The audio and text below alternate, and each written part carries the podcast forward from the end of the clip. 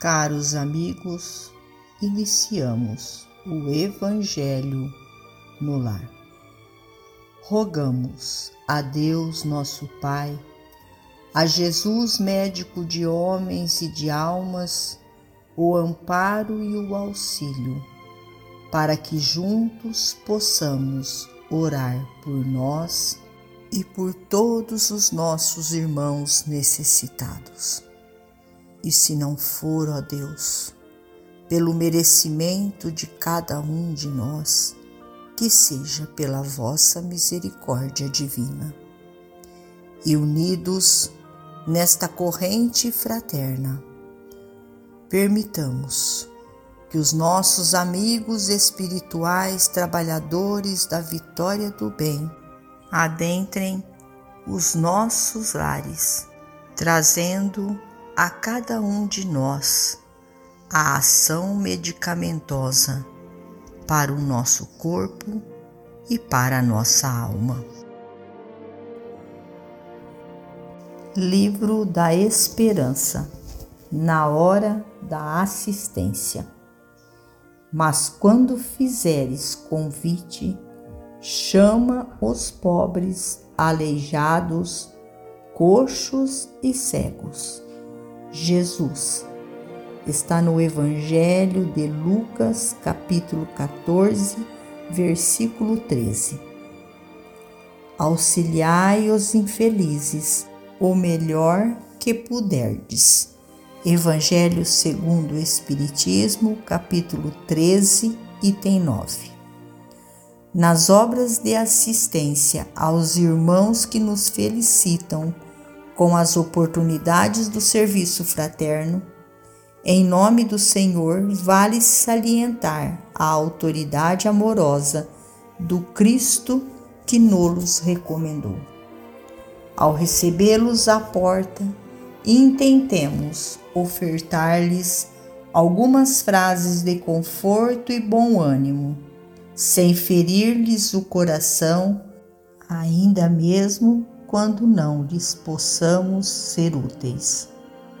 Visitando-lhes o lar, diligenciemos respirar-lhes o ambiente doméstico afetuosamente, reconhecendo-nos na intimidade da própria família, que nos merece respeito natural e cooperação espontânea, sem traços de censura em lhes servindo à mesa, fujamos de reprovar-lhes os modos ou expressões diferentes dos nossos, calando apontamentos desprimorosos e manifestações de azedume, o que lhes agravaria a subalternidade e a desventura.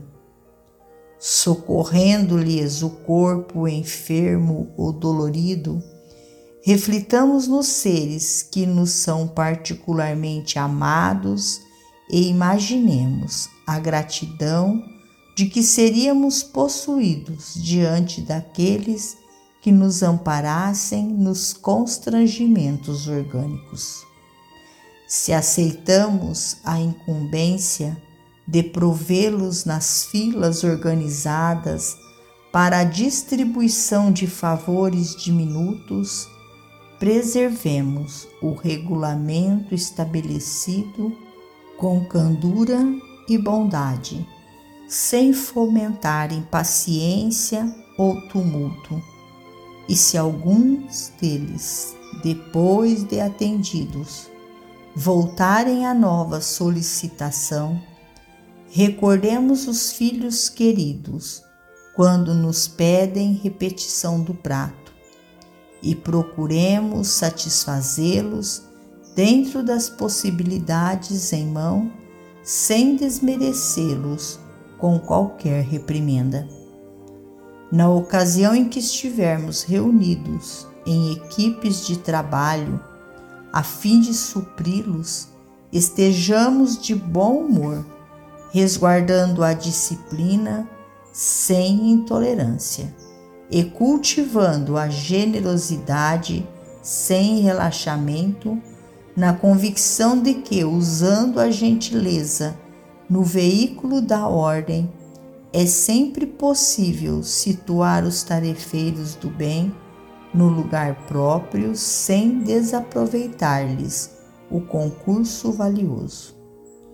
Nós que sabemos acatar com apreço e solicitude a todos os representantes dos poderes transitórios do mundo e que treinamos boas maneiras para comportamento digno nos salões aristocráticos da terra, saibamos também ser afáveis e amigos junto dos nossos companheiros em dificuldades maiores. Eles não são apenas nossos irmãos, são convidados de Cristo em nossa casa, pelos quais encontramos ensejo de demonstrar carinho e consideração para com Ele, o Divino Mestre, em pequeninos gestos de amor. Emmanuel. Finalizamos a mais um Evangelho no Lar. Agradecidos a Deus, nosso Pai, a Jesus, médico de homens e de almas, a Maria de Nazaré, nossa mãe amorada, e aos nossos amigos trabalhadores da vitória do bem, pelo amparo e pelo auxílio. Fiquem todos com Jesus e até amanhã, se Deus assim o permitir.